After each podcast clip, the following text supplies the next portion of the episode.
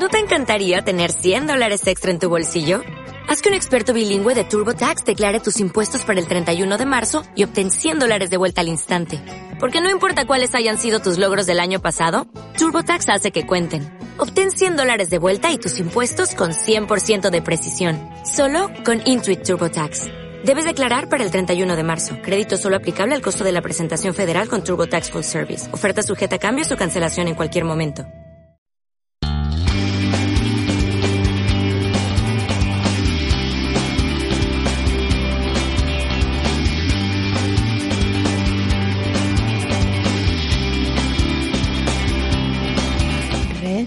Ecofeminista.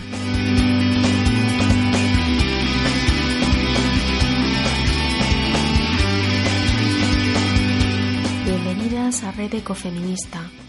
Hoy tenemos con nosotras a Itziar Aguirre Sánchez. Ella es doctora en Ingeniería Agrónoma y actualmente profesora en la Universidad de Sevilla. Es una activista social con toda una trayectoria dedicada a la producción ecológica desde la perspectiva de la agroecología.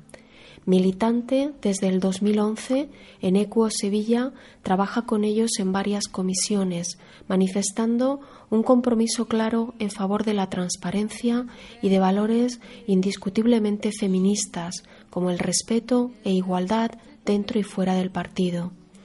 Recientemente ha participado en un seminario organizado por la Escuela Técnica Superior de Arquitectura de Sevilla para vertebrar el auge de los huertos urbanos en la ciudad, aportando luz al que es uno de los temas que más ha trabajado como investigadora, la soberanía alimentaria. Vamos, pues, a disfrutar de esta valiosa aportación de una compañera de red ecofeminista. En ella no solo explicará el qué de la soberanía alimentaria, nos hablará también del quién, el cómo, el dónde, el cuándo, que están vinculados a través de nuestra relación con los alimentos y sobre todo revelará los estrechos lazos que unen aquello que llamamos democracia y las formas de producción y distribución que sostienen una de las bases de nuestra existencia, la alimentación.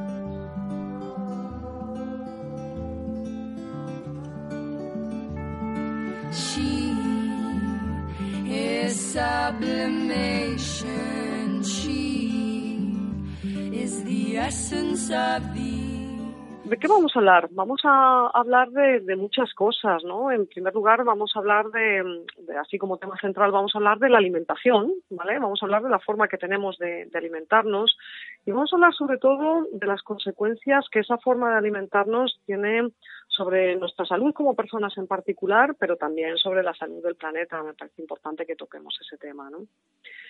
Em, eh, quiero destacar que, hablar de alimentación no es un tema cualquiera al fin y al cabo me gustaría que reflexionásemos, ¿no? ¿Quién, quién no ha comido hoy, ¿no? ¿O quién lo comió ayer? Yo creo que pocas personas, sería una excepción el decir que no hemos comido ni ayer ni, hoy. Entonces, eh, si hemos comido es porque necesitamos alimentarnos. Y, eso sitúa la alimentación ah, en, identificarla como la base de la supervivencia de la especie humana, de nosotras como, personas. Por lo tanto, hablar de alimentación es un tema clave en, ah, nuestro día a día. ¿no? Y también me gustaría destacar que, la alimentación, así en estas líneas iniciales, es una actividad que refleja claramente las ah, relaciones socioeconómicas que tiene una sociedad. Y esto precisamente eh, tener en consideración este aspecto es donde hace que la soberanía alimentaria tome una, relevancia especial. Entonces, eh, mm, sobre estos, sobre estos temas, una vez que, situamos de qué vamos a hablar, bueno, voy a pasar a definir claramente a continuación a saco ya la, definición de soberanía alimentaria.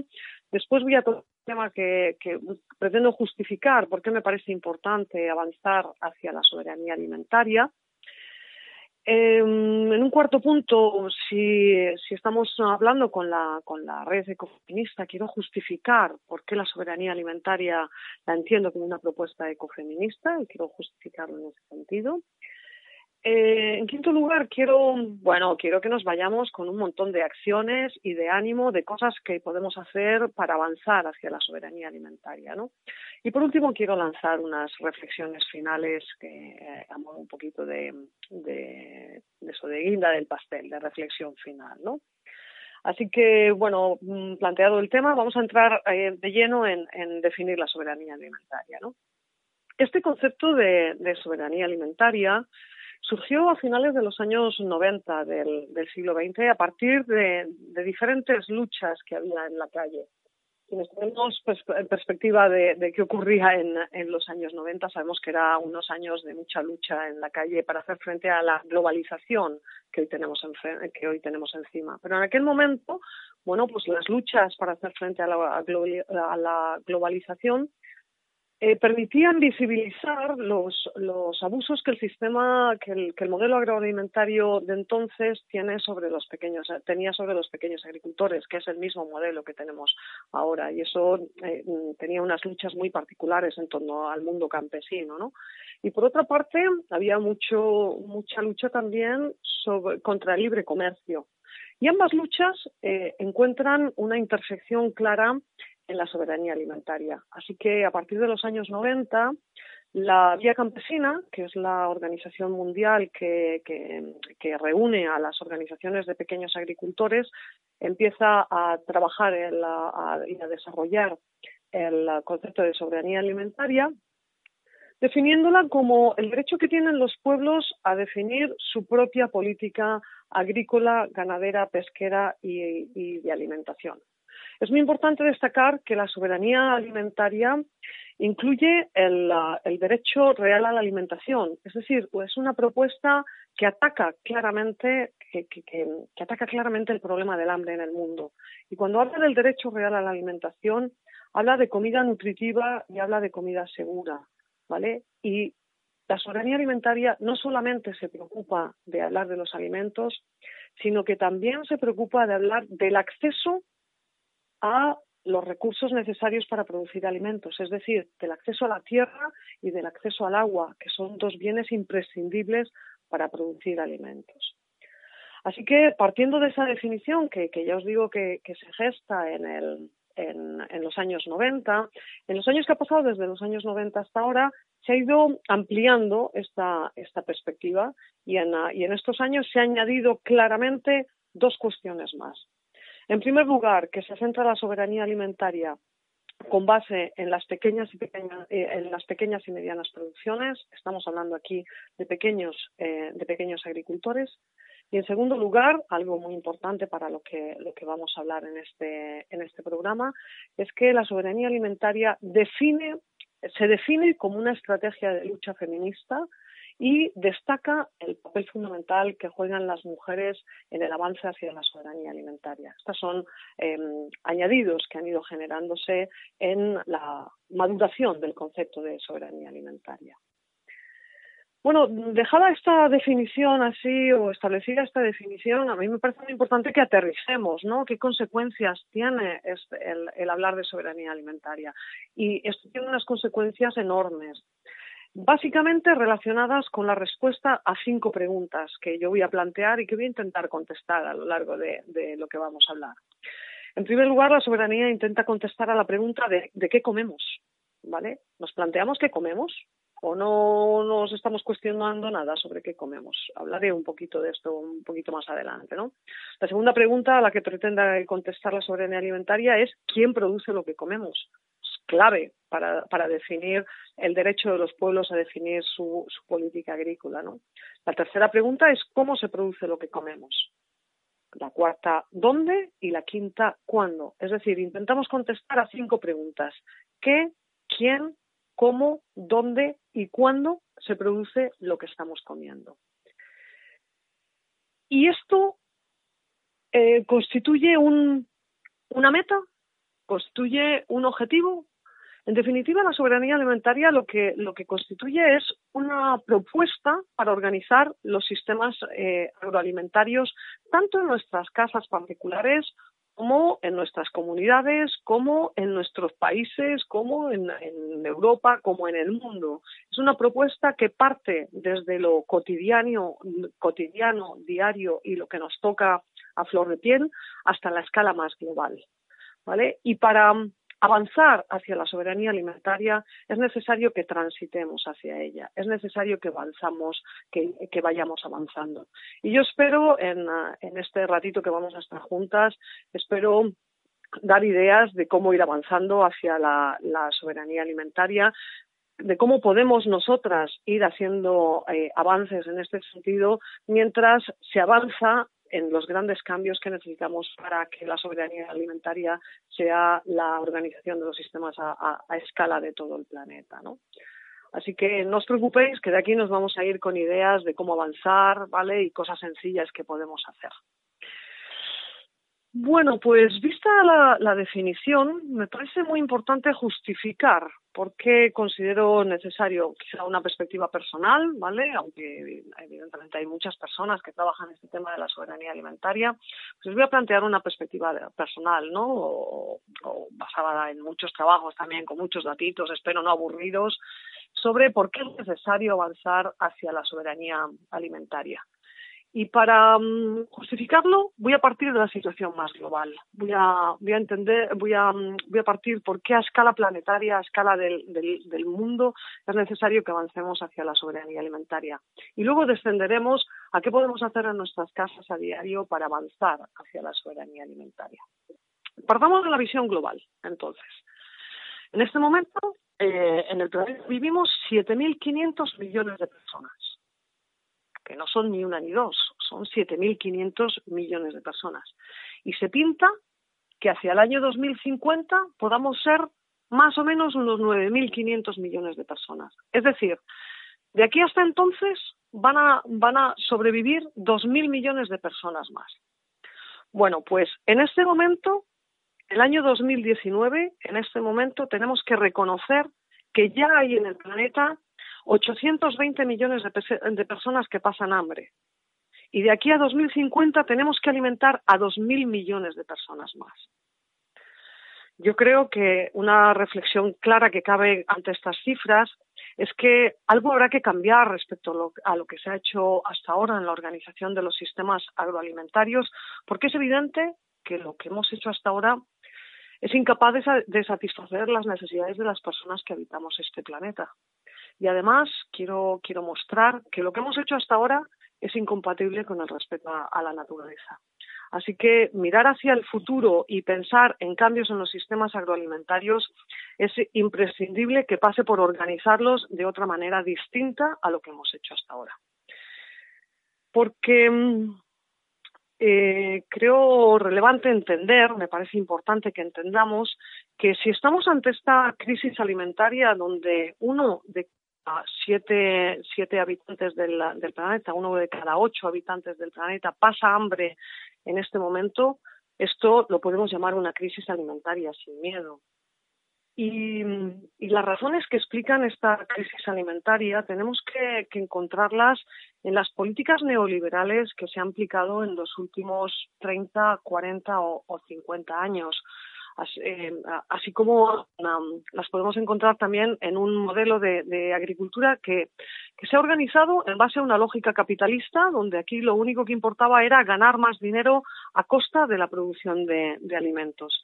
Así que entiendo que esta, esta lógica capitalista que ha impregnado la organización de la agricultura y la alimentación mundial es la responsable de la crisis alimentaria y desde luego algo tenemos que cambiar si queremos que cambien las cosas, ¿no? Así que si, abordamos cómo eh, alimentar a estos 2.000 millones de personas más y desde luego que terminemos con el problema del hambre en el mundo, como es el, punto de partida de la soberanía alimentaria, eh, algo tenemos que cambiar. Y en este momento miremos hacia las dos propuestas que hay encima de la mesa quiero confrontarlas una frente a la otra. Me parecen dos propuestas bastante incompatibles. Voy a presentar una de ellas y desde luego me voy a pronunciar a, favor de la otra. ¿no? De las dos propuestas que tenemos encima de, la mesa para resolver el problema del hambre en el mundo, una la podríamos llamar la propuesta tecnócrata. Es la respuesta que se basa en el uso de la tecnología. Es una propuesta cuyo objetivo fundamental está puesto en el aumento de la producción agraria, en producir más alimentos. Bueno, yo creo que, esta propuesta tiene un, un, planteamiento claro de partida, ¿no? Si hay hambre en el mundo, pues produzcamos más. Me parece que tiene su lógica, sin, sin dudarlo. Pero esta, esta propuesta que he llamado tecnócrata tiene unas carencias graves que espero poner de, manifiesto en, cualquier momento. Esta propuesta se basa en la dependencia tecnológica, en que cada vez dependamos de más industrialización, en que eh, utilicemos los, los transgénicos en la agricultura, en que sigamos teniendo unos sistemas alimentarios cada vez más homogéneos, porque esto es lo que permite la, mecanización de, los sistemas agrarios, en que reduzcamos mucho la población rural, todavía más de lo que tenemos hoy en día, con lo cual esto solo puede tener una consecuencia, que es la migración de estas poblaciones rurales hacia las ciudades con todas las consecuencias que eso tiene sobre la generación de bolsas de, pobreza que se generan en las ciudades. Es muy importante que, miremos las consecuencias, ¿no? Esta propuesta tecnócrata también se basa, si, si separamos la población rural de la, de la población urbana, el transporte de alimentos que se produce en el medio rural para alimentar a los habitantes de las ciudades en el medio urbano tiene que ocurrir a base de transporte, ¿no? por lo tanto, gastando, gastando eh, petróleo, ¿no? Se basa en la transformación de los alimentos, etcétera. En definitiva, se basa en un montón de propuestas cuya base está en el alto consumo energético. Y eso no sé si es la mejor propuesta que podemos poner encima de la mesa en el siglo XXI, teniendo el pico del petróleo ya, ya pasado, es decir, el final de la época del petróleo barato y la situación de cambio climático a la que nos, a la que nos enfrentamos. Frente a esta propuesta que he llamado la propuesta tecnócrata, hay otra propuesta. Os he dicho dos propuestas para abordar el problema del hambre en el mundo. O la propuesta tecnócrata o la propuesta de la soberanía alimentaria. Y hay que elegir entre ellas, porque son incompatibles entre sí. ¿En qué se basa la propuesta de la soberanía alimentaria que hemos definido como el derecho de los pueblos a definir sus propias políticas, el derecho a terminar con el, con el hambre, el derecho a tener una alimentación eh, segura? ¿En qué se basa? Se basa en todo lo contrario. Se basa en, depositar eh, la producción de alimentos en las pequeñas agriculturas, en descentralizar la producción de alimentos, en mantener las poblaciones rurales, en diversificar los sistemas productivos, en relocalizar la producción y situarla en los entornos de las, de las ciudades, en eh, fomentar el desarrollo rural, en eh, desarrollar tecnologías sostenibles, en favorecer la producción ecológica de alimentos, en una propuesta completamente distinta a la, a la tecnócrata. Y hay que elegir y hay que elegir. Pero a mí me parece muy importante a la hora de elegir entre estas dos propuestas tener en, eh, presente algunas, algunas ideas claras. En primer lugar, que quede claro, hay mm, cientos de estudios que lo demuestran, el problema del hambre en el mundo no es un problema de producción de alimentos. No necesitamos más producir más alimentos para producir para alimentar a los 7.500 millones de personas, porque en este momento producimos alimentos para alimentar a 9.500 millones de personas, que es la población que se prevé que habrá en el, en el 2050. Por lo tanto, no, seguimos, eh, no necesitamos seguir aumentando la producción de alimentos. Lo que necesitamos es cambiar la forma de acceder a ellos. El problema del hambre en el mundo no es un problema de producción, es un problema de distribución y de acceso a los alimentos. Y esto tiene que quedar muy claro. Por tanto, el fundamento de la propuesta eh, tecnócrata se cae por su propia base. el, objetivo no puede ser el aumento de la productividad. El objetivo tiene que ser el acceso a los alimentos. ¿Vale? Por, en ese sentido, la propuesta de la soberanía alimentaria me parece mucho más, mucho más acertada. Pero otro, otro dato fundamental, otro aspecto fundamental a considerar para tomar una decisión entre las dos propuestas, la tecnócrata y la de la soberanía alimentaria. Es muy importante que, seamos conscientes de que en este momento la producción de alimentos es responsable de aproximadamente el 40% de la producción de gases de efecto invernadero. Es decir, los gases que provocan el cambio climático.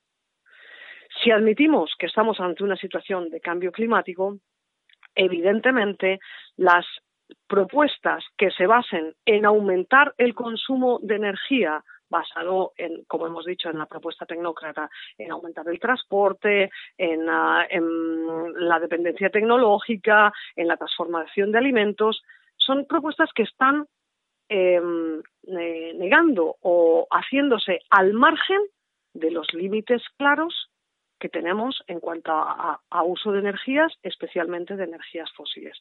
Así que la propuesta tecnócrata se cae por su propia base y por eso creo que es necesario avanzar hacia la propuesta de la, soberanía alimentaria.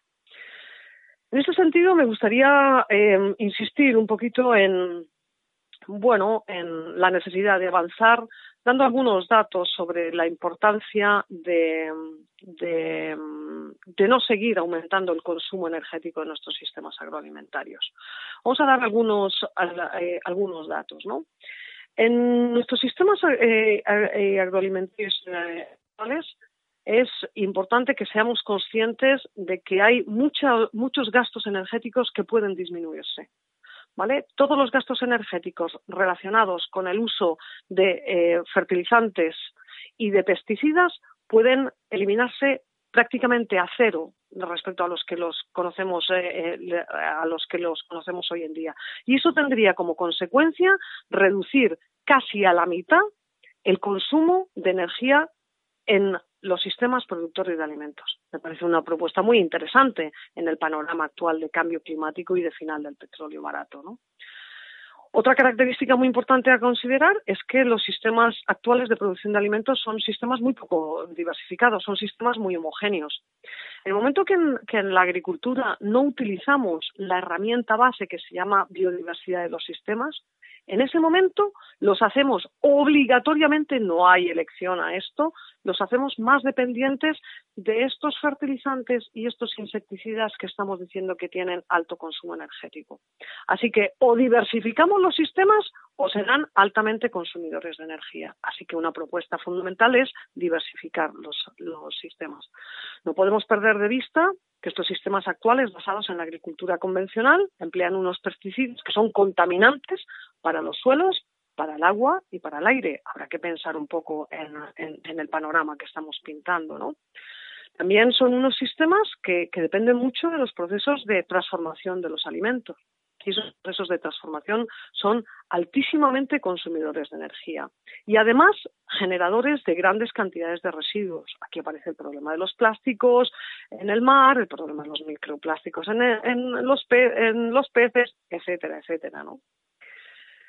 Otra característica, insistiendo en este tema del elevadísimo gasto energético, es la situación del transporte. El hecho de que los alimentos se produzcan en el medio rural y se transporten a los medios urbanos de continente a continente tiene como consecuencia, y a mí me duele dar esta cifra, pero me gustaría hacer reflexionar a, las personas que, me estáis escuchando, que cuando hoy os sentéis a comer delante de una comida variada, ¿vale? Donde tengamos, bueno, pues un platito vegetal, un platito animal, da igual que de carne que que de pescado, nos ponemos a pensar que la media de los kilómetros recorridos por los alimentos que tenemos encima de la mesa ha sido de 4.000 kilómetros. Yo creo que esto nos tiene que hacer pensar un poco sobre la importancia de decidir dónde se producen nuestros alimentos, ¿vale? Y en ese sentido quiero eh, a todas las personas que tengáis un poquito de curiosidad, ¿no? De, calcular los, los, kilómetros que han recorrido vuestros alimentos, que os metáis en una web que tiene una, os permite hacer unas, unos cálculos estupendos que se llama www.alimentoskilométricos.org y a partir de ahí que, que hagáis vuestros cálculos y toméis vuestras decisiones, ¿no? Y una última perspectiva que quiero poner encima de la mesa sobre algunas características que, que tiene tienen los sistemas agroalimentarios actuales. Y es que no podemos perder de vista que estos 7.500 millones de personas que somos ahora mismo en el planeta somos eh, alimentados por, unos, por unas pocas decenas de millones de agricultores. Y entre esas pocas decenas de millones de agricultores y los 7.500 millones que somos de consumidores, solamente median unas poquitas empresas entre nosotros, que son las que deciden qué comemos, a qué precio lo estamos comiendo, a quién le compran esos alimentos, a qué precio han pagado a los agricultores por los alimentos. Eso lo deciden unas poquitas empresas. Eso no lo estamos decidiendo ni productores ni consumidores. Eso estamos, estamos dejando ese criterio en manos de empresas cuyo eh, fin, evidentemente, es ganar dinero, legítimo fin, pero a costa de em, eh, cuestionar los precios de producción que tienen los productores y de decidir lo que como consumidores vamos a pagar.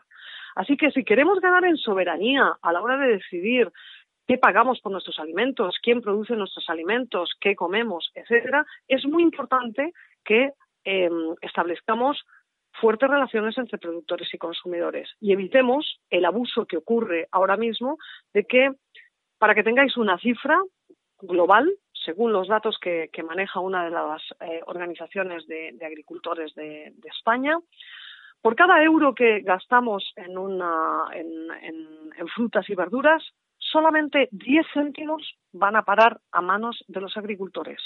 Pero no perdamos de vista que, quien ha invertido dinero, quien, quien ha puesto trabajo y quien ha arriesgado su capital han sido los agricultores. Y de cada euro solo se llevan 10 céntimos. Los 90 céntimos restantes se quedan en, en las manos de todos los demás que intervienen en la cadena alimentaria. Así que yo creo que es fácil entender que para ganar en soberanía hay que cambiar estos sistemas. Estos, no podemos seguir eh, haciendo más de lo mismo. Necesitamos un montón de cambios en esta, en, esta manera de organizar los sistemas agroalimentarios. Así que para combatir el hambre en el mundo, la propuesta tecnócrata no puede ser la que abordemos, porque la propuesta tecnócrata se olvida de los límites biofísicos del planeta. Y esto eh, es algo de lo que no podemos huir. Se olvida también de las cuestiones sociales y se olvida también de disminuir las desigualdades. Por lo tanto, no creo que sea la propuesta que necesitemos en el siglo XXI. Así que, definitivamente, claramente me pronuncio, descartemos esta propuesta tecnócrata y alcémonos a construir la propuesta de la, soberanía alimentaria. Porque cuando hablamos de, soberanía alimentaria, en definitiva, estamos hablando de, de, muchas cosas que no sé si os parecen o no os parecen interesantes. Voy a citar algunas de ellas para que vosotras mismas las juzguéis, ¿no? Cuando hablamos de soberanía alimentaria, estamos hablando de priorizar el derecho a la alimentación sana y segura. No sé si os parece importante, seguramente sí, ¿no? Estamos hablando de producir alimentos para favorecer la soberanía económica de los pueblos y la no dependencia de estas empresas que legítimamente pretenden ganar dinero a partir del, del comercio de alimentos. Estamos hablando, cuando hablamos de soberanía alimentaria, de reconocer una agricultura vinculada a los territorios. ¿Vale? Estamos hablando de, eh, reconocer una, promover una agricultura que sitúe a las personas por encima de los mercados. Estamos hablando de reconocer las ventajas económicas, tanto ambientales como sociales, que aportan las pequeñas agriculturas. Estamos hablando en la soberanía alimentaria de la necesidad de mejorar la gestión de la biodiversidad en nuestros, en, nuestros sistemas alimentarios. Estamos hablando de mejorar el uso de los recursos naturales, de no contaminar suelos y aguas. Estamos hablando de la necesidad de establecer procesos de reforma que faciliten el acceso, como antes he comentado, a la tierra y, y al agua, ¿no? Y me parece muy importante insistir en esta idea. Estamos hablando de, entender que el comercio de alimentos, ante todo, debe defender las necesidades de los derechos humanos. Eh, perdón, las necesidades de los seres humanos. Esto es, esto es una idea que me parece clave, ¿no? En definitiva, la soberanía alimentaria lo que, lo que trata es de proponer una nueva, otra forma de, de organizarnos para favorecer formas democráticas de producción y distribución de, alimentos, ¿no? Así que, mm, a modo de conclusión, ¿no? De por qué entiendo que, debemos avanzar hacia la soberanía alimentaria, yo creo que hay muchos razones que, que justifican que avancemos hacia la soberanía alimentaria, ¿no? En primer lugar, porque de alimentación hay que hablar, nos guste o no nos guste, porque es la base de la supervivencia humana. En segundo lugar, porque ya está bien de hambre en el mundo. Si queremos terminar con el hambre en el mundo, tenemos que cambiar la forma de producir y gestionar y distribuir los alimentos que se están produciendo. En tercer lugar, me parece fundamental que hablemos de soberanía alimentaria para contribuir a, mitigar el efecto del cambio climático, a la vez que la soberanía alimentaria es la mejor forma de adaptarse al cambio climático. Y por último, no quiero dejar de hacer mención a las cuestiones sociales. Entiendo que y impepinablemente debemos avanzar hacia la soberanía alimentaria porque es la única propuesta que tenemos encima de la mesa para disminuir las desigualdades tanto entre ricos y pobres, como entre mayores y niños, como entre hombres y mujeres. Así que, por todas estas razones, creo que hay razones de peso para avanzar hacia, hacia la soberanía alimentaria.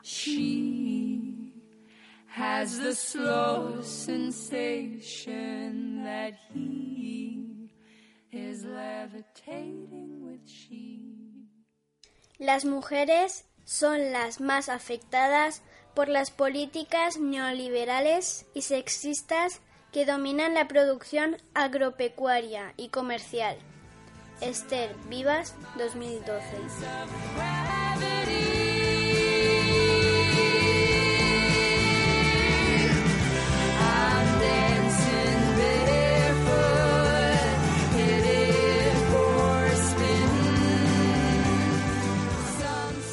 A lo largo de la historia, las, diversas corrientes del, feminismo se han planteado en muchas ocasiones la cuestión de la alimentación y la han alimentado bajo una, la han analizado bajo una perspectiva de género, ¿no? Yo creo que hay muchas autoras que, pueden aportar muchas reflexiones en este, en este sentido, ¿no? En el ámbito latino me gustaría destacar las aportaciones que ha hecho en Masilipandri o Karma Valls o Esther Vivas, o Yayo Herrero, eh, Marta Soler, María Novo, eh, bueno, Angélica Velasco y, nuestra infatigable Alicia Puleo. Todas ellas han hecho aportaciones interesantes, ¿no? Y a escala mundial creo que hay que nombrar sin, dudarlo a, a, Bandana Shiva. Así que quien tenga curiosidad en, profundizar en este tema, ahí tiene lecturas por delante para, hacer. Eh, yo entiendo la, soberanía alimentaria como una propuesta ecofeminista porque parto de entender el ecofeminismo como una corriente de, pensamiento por un lado y de práctica por otro, que se moviliza a favor de, la ecología y, de la paz y que trabaja para transformar la realidad hacia un mundo más sostenible, siempre desde una perspectiva, desde una perspectiva feminista, ¿no? Pero la, soberanía alimentaria no es ecofeminista porque sí, porque así lo dice su definición. Para, nada, ¿no? De hecho, ya, ya ha quedado claro que, que, la perspectiva ecofeminista se fue incorporando con el, con el paso de, del tiempo, pero ahora mismo creo que la propuesta de la soberanía alimentaria tiene una clara perspectiva ecofeminista, ¿no? Y yo quiero defender que, que, que la soberanía alimentaria eh, es una propuesta ecofeminista porque hay muchas razones que, nos hacen a, aproximarnos al, estudio de la agricultura y la, alimentación desde una, desde una perspectiva de, equidad de, género. ¿no? Vamos a dar algunas cifras para, intentar justificarlo. ¿no? A ver, eh, las mujeres somos la mitad de la mano de obra en el, en el campo, en el medio rural, a escala mundial. Y en los países en vías de desarrollo, las mujeres son las responsables de la producción de entre un 60 y un 80% de la producción de alimentos. Sin embargo, esas mujeres que son responsables de, entre el 60 y el 80% de la producción de alimentos solo son propietarias de menos del 10% de la tierra. Esto es muy importante de destacarlo, el, papel de, discriminación. ¿Vale? Y además son las mujeres y las niñas, y en algo menos eh, los niños, las personas más afectadas por el problema del hambre. Si tomamos los datos de la FAO del año 2018, en este momento uno de cada cuatro niños y niñas tienen problemas de malnutrición y una de cada tres mujeres en el mundo tiene problemas de desnutrición. ¿vale? Así que estos datos creo que nos permiten situar un poco las diferencias en, cuanto a las desigualdades en cuanto a, oportunidades. Podríamos de decenas de estudios que demuestran que el deterioro ambiental empuja a más mujeres que hombres a la pobreza y la falta de, de alimentos. A nivel de, lo que ocurre en el norte, me gustaría destacar que las condiciones laborales de las mujeres inmigrantes en, nuestras agriculturas eh, son claramente desfavorecidas respecto a lo que ocurre con los hombres, ¿no? Pues por dar unos datos, mientras eh, la, la, peonada de trabajo en el campo ahora mismo se está pagando a 57, 58 euros el, el día, las mujeres eh, inmigrantes están cobrando 20 euros al día por, por su trabajo. Yo creo que la situación que se ha puesto en, encima de la mesa sobre los abusos, sobre las, poblaciones inmigrantes de mujeres en el sector de la fresa de Huelva, creo que nos tienen que hacer reflexionar un poco sobre las discriminaciones y la falta de, igualdad de, oportunidades, ¿no? Y además, teniendo en cuenta que nuestra agricultura se basa en la, producción de, de, alimentos basada en la agricultura convencional, con el uso de, productos químicos que afectan de manera distinta a hombres y mujeres, como, como, como voy a comentar. ¿no? Entremos un poco en este tema de salud, que me parece fundamental dar algunos datos. ¿Vale? Voy a partir de la base de que las mujeres soportamos una mayor incidencia de la contaminación ambiental debido a nuestras características biológicas. Ya está. Tenemos algunas diferencias biológicas y eso tiene consecuencias. Vamos a justificarlo. A ver, en, en, nuestro cuerpo como mujeres, a igualdad de peso con el, con el cuerpo de los hombres, soportamos un 15% más de grasa.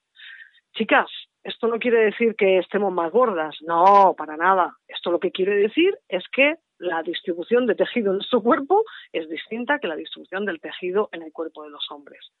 Pero la consecuencia de tener un 15% más de, tejido adiposo tiene como, o sea, eh, el tener un 15% más de tejido adiposo tiene como consecuencia el que tenemos más capacidad de almacenar aquellas sustancias que se disuelven en el tejido adiposo.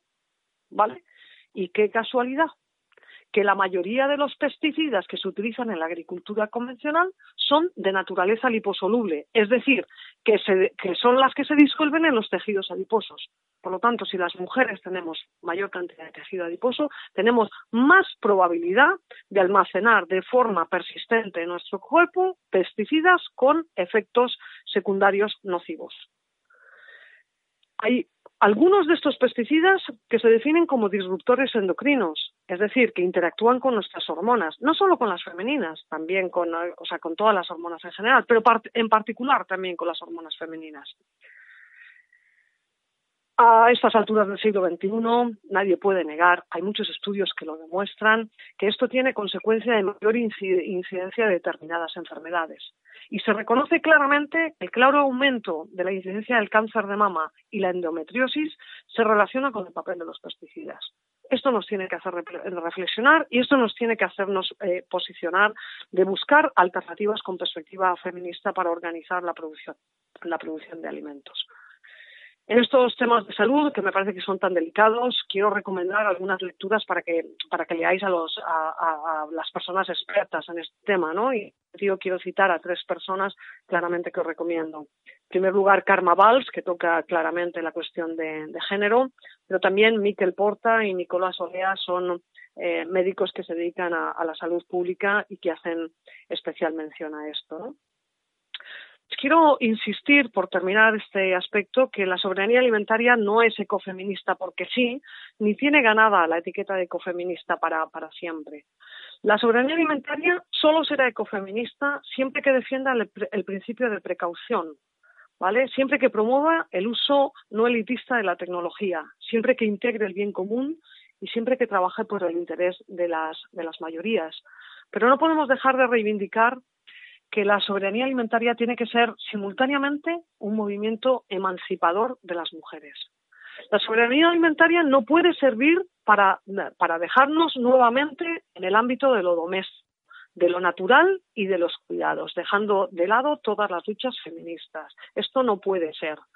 Estas cuestiones que plantea la soberanía alimentaria de defender lo local, lo de pequeña escala, que muchas veces va, ligado a, priorizar lo doméstico, tiene que ir acompañado impepinablemente, no puede ser de otra manera, del reparto de los trabajos de mantenimiento de, la vida que aporta la perspectiva feminista. Por lo tanto, es imprescindible que la soberanía alimentaria se nutra de la perspectiva feminista para construir sus propuestas.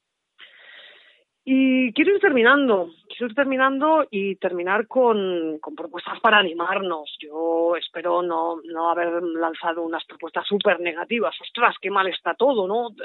Tenemos el cambio climático, se termina el petróleo, tenemos unos sistemas alimentarios que consumen gran cantidad de energía, pero sin embargo esto es lo que domina, tenemos ahí a las empresas que controlan todo el comercio, joder, qué mal está todo, ¿no? Bueno, no, no, para nada. Yo quiero, quiero, mm, eh, tengo claro que tenemos muchas cosas que hacer y muchas cosas sencillas que hacer. Y quiero ir caminando con esas propuestas, ¿no? Entonces quiero dar unas respuestas concretas a estas preguntas de las que he partido, ¿no? De qué comemos, cómo se produce lo que comemos, cuándo se produce lo que comemos, quién lo produce, dónde se produce y, eh, mm, y, las consecuencias que esto tiene sobre la soberanía alimentaria y la forma de, alimentarnos. Porque me parece imprescindible reflexionar sobre dónde ponemos el valor de nuestro dinero. Esto es una, esto es una, una cuestión que no debe ser un machaque, que va, para nada, esto es simplemente pararnos a reflexionar. Porque el hecho de que compremos esto y no compremos lo otro, hace que se favorezca esto y no se favorezca lo otro. Tenemos que tener en cuenta que el acto de consumo es un acto político, nos guste o no nos guste la palabra, que tiene unas consecuencias por detrás. Entonces, el tener eh, planteamientos de consumo responsable implica pensar en las consecuencias de nuestros, eh, de nuestros actos de consumo. Eh, no recuerdo qué que, persona dedicada a la, política, a la política decía que es mucho más potente el efecto de nuestro, de nuestro voto diario con el, con el consumo de las cosas cotidianas que compramos que el voto que ejercemos en las urnas cada cuatro años. Y a ese voto es al que yo quiero llamar al voto que hacemos todos los días durante tres veces eh, al día y decidimos dónde ponemos el valor de nuestro dinero. Y en ese sentido, reflexionamos un poco sobre qué comemos. Tendremos que decidir sobre qué es lo que vamos a comprar. Si con nuestra compra estamos favoreciendo la biodiversidad de los sistemas o no.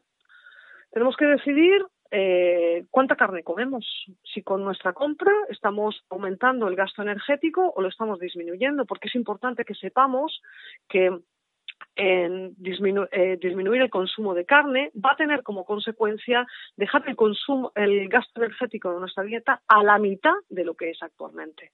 Por lo tanto, el qué, eh, las respuestas al qué comemos tiene claras consecuencias sobre, sobre la soberanía alimentaria de los pueblos.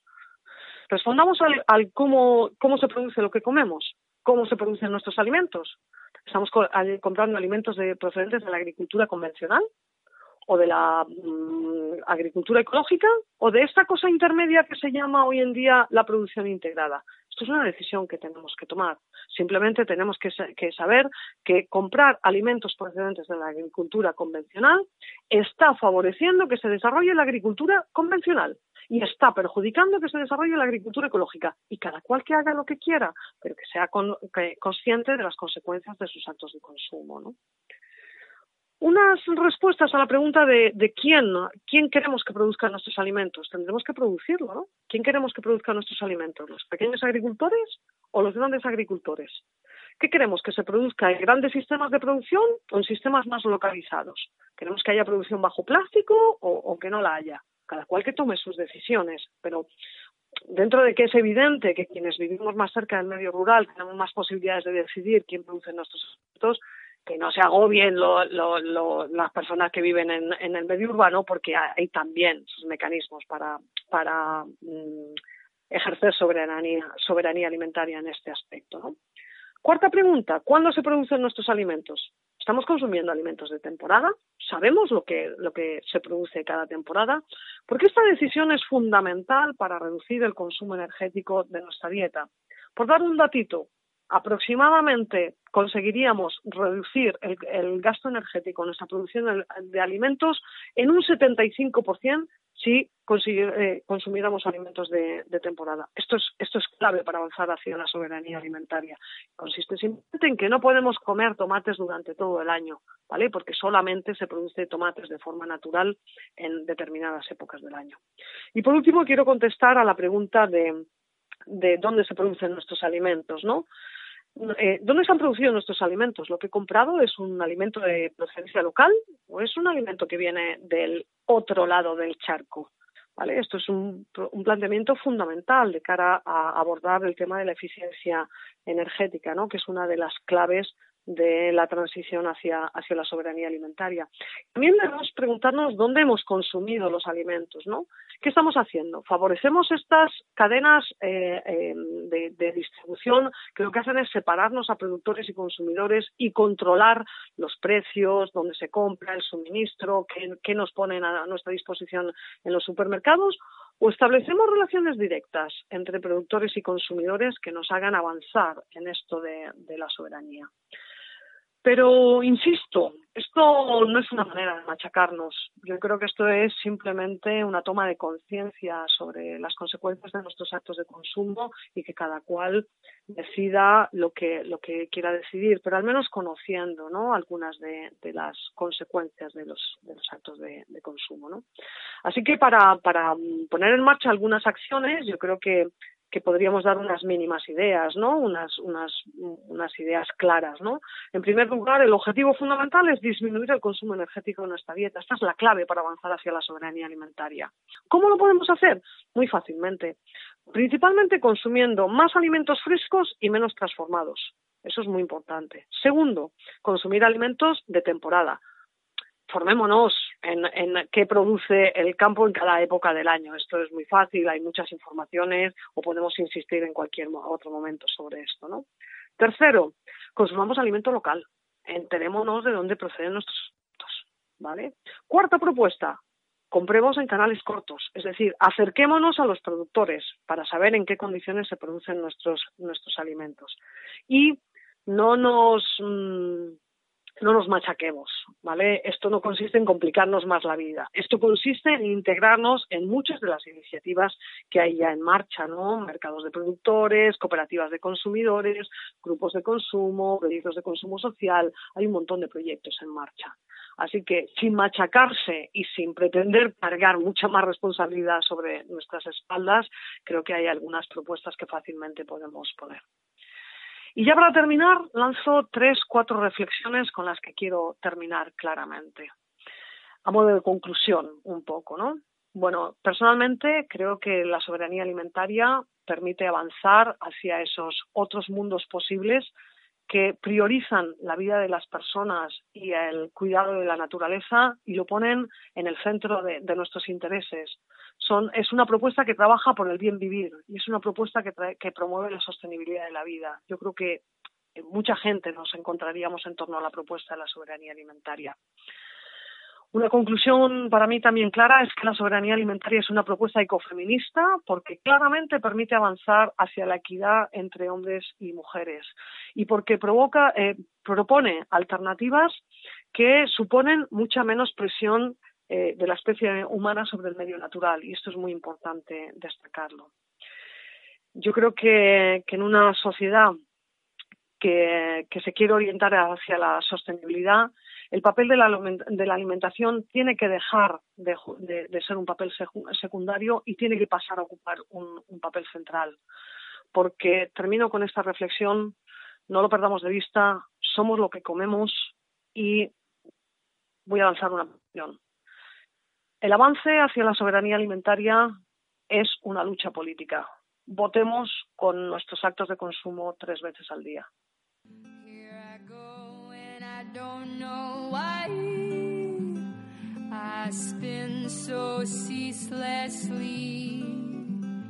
Gracias, Itziar, por tu valiosa aportación. Hoy hemos compartido tiempo con Patty Smith, Dancing Barefoot, y como siempre con Isbel e Iluminados. Nos oímos pronto de nuevo, entre las ondas de Reteco Feminista. Feliz todo hasta entonces. Some strange music drives me in, makes me come on like some heroin.